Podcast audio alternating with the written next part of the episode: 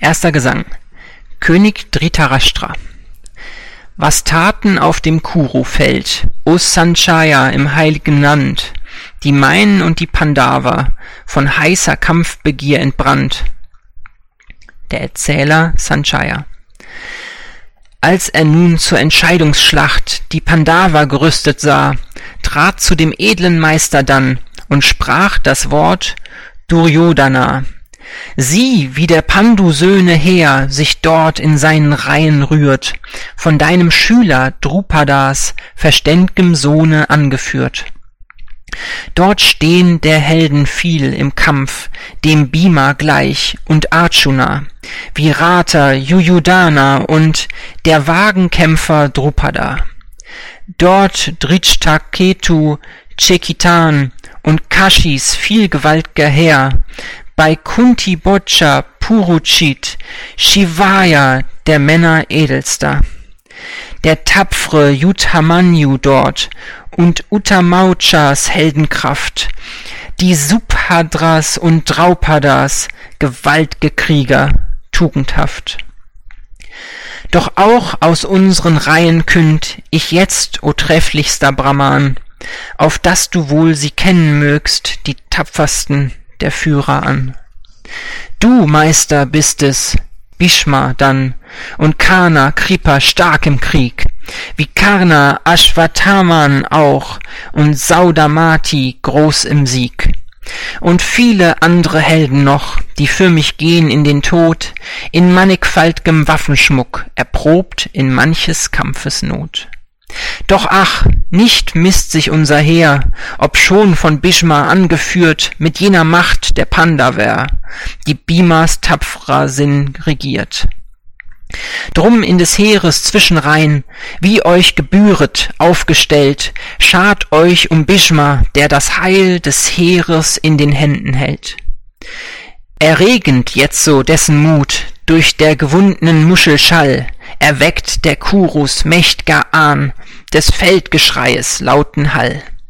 Und Paukenschall und Muschelton, der Cymbelen und der Hörner Klang, erdröhnten plötzlich allzumal der Kuruiden Heer entlang.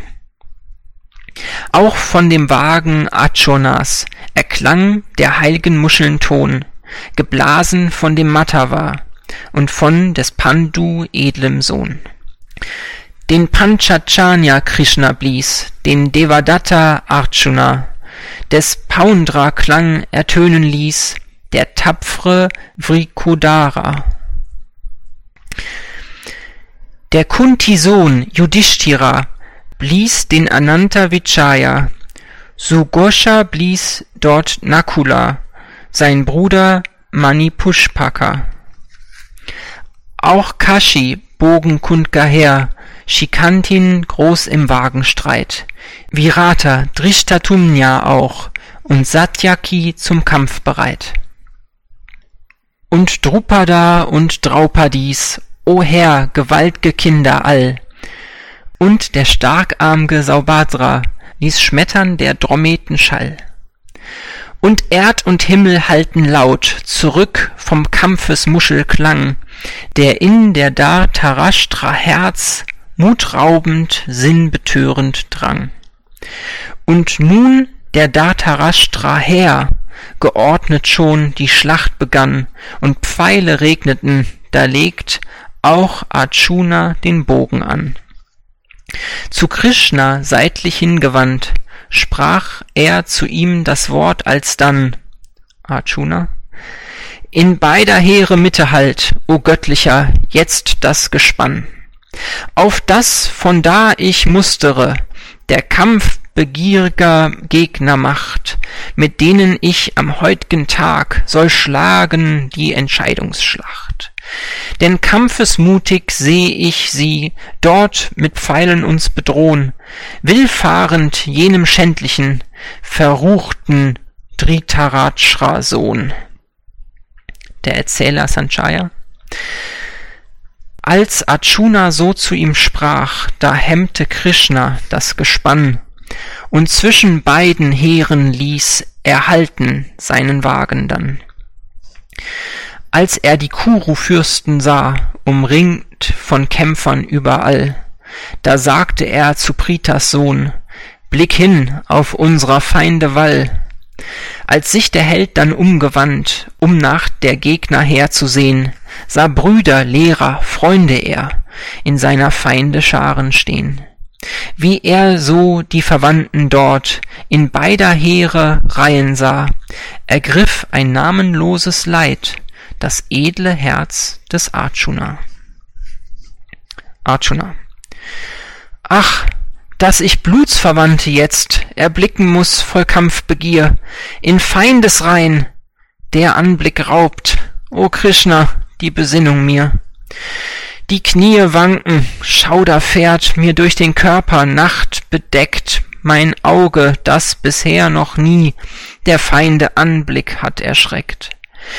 Mir glüht die Haut, der Bogen sinkt mir aus der Hand zum Boden hin, kaum halte ich mich aufrecht noch, und Leid umdüstert meinen Sinn. Unselge Wunderzeichen schau, o Keshava, ich ahnend dort. Kein Heil gewahr ich fürderhin, wenn ich verübt Verwandtenmord. Den Sieg erstrebe ich nicht mehr, und auch der Herrschaft Freuden nicht. Was ist mir fürder Königtum, was Lust, ja selbst des Lebens Licht? Wenn die, um deretwillen ich nach Reichtum und Genuss begehrt, mir Gegner sind im Bruderkampf, nicht achtend dieser Güter wert. Denn Lehrer, Väter, Söhne, ach, und Ahnen werd ich dort gewahr, und Öhme, schwer, Enkel, selbst und Schwäger in der Feinde Schar.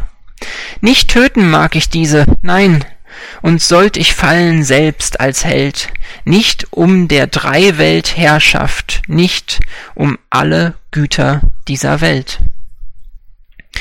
Wie könnten wir noch glücklich sein, wenn uns befleckt Verwandtenmord? Des Frevels Schuld vernichtet uns, erschlagen wir die Feinde dort. Nein, Dhritarashtras Söhne Schar, nicht töten darf sie unsere Hand. Von Brudermordes Schuld bedrückt, hätt nimmer unser Glück Bestand. Und mögen jene sinnbetört nicht ahnen ihrer Taten Wucht, des Brudermordes Sündenschuld, des Freundes Blutvergießens Frucht. Wie sollten wir, die Wissenden, nicht scheuen diese Freveltat, danach des Stammes Untergang ein ganzes Heer von Übeln naht. Stirbt ein Geschlecht, so höret auf alsbald der Ahnen Opferpflicht, und ruchlos wird der ganze Stamm, befolgt er heilge Bräuche nicht. Gerät die Satzung in Verfall, wankt auch der Frauen Sittsamkeit. Wankt diese dann, war schnäher ist, der Kastenmischung Greuel nicht weit. Dann gehen die Stammverderber selbst mit dem Geschlecht zur Höllenwelt, denn aus dem Himmel stürzt der Ahn, sobald das Mahnenopfer fällt. So durch des Stammesmörders Schuld wird Kastenunterschied verwischt, der heilige Familienbrauch, der ewig dauern soll, erlischt. Wer von den Menschen Madhava die heilge Satzung nicht mehr ehrt, der sagt die Überlieferung, gewisslich in die Hölle fährt. O weh des großen Frevels, den wir auszuüben sind bereit, dass wir aus Gier nach Thron und Glück mit Blutsverwandten haben Streit. Fürwahr, es wäre besser mir, wenn wehrlos ohne Widerstand ich fiele in dem Kampfe jetzt durch eines Dhartarashras Hand. Der Erzähler Sanchaya und Arjuna sank leiterfüllt auf seines Wagens Sitz zurück, der Bogen glitt ihm aus der Hand, und Gram umflorte seinen Blick.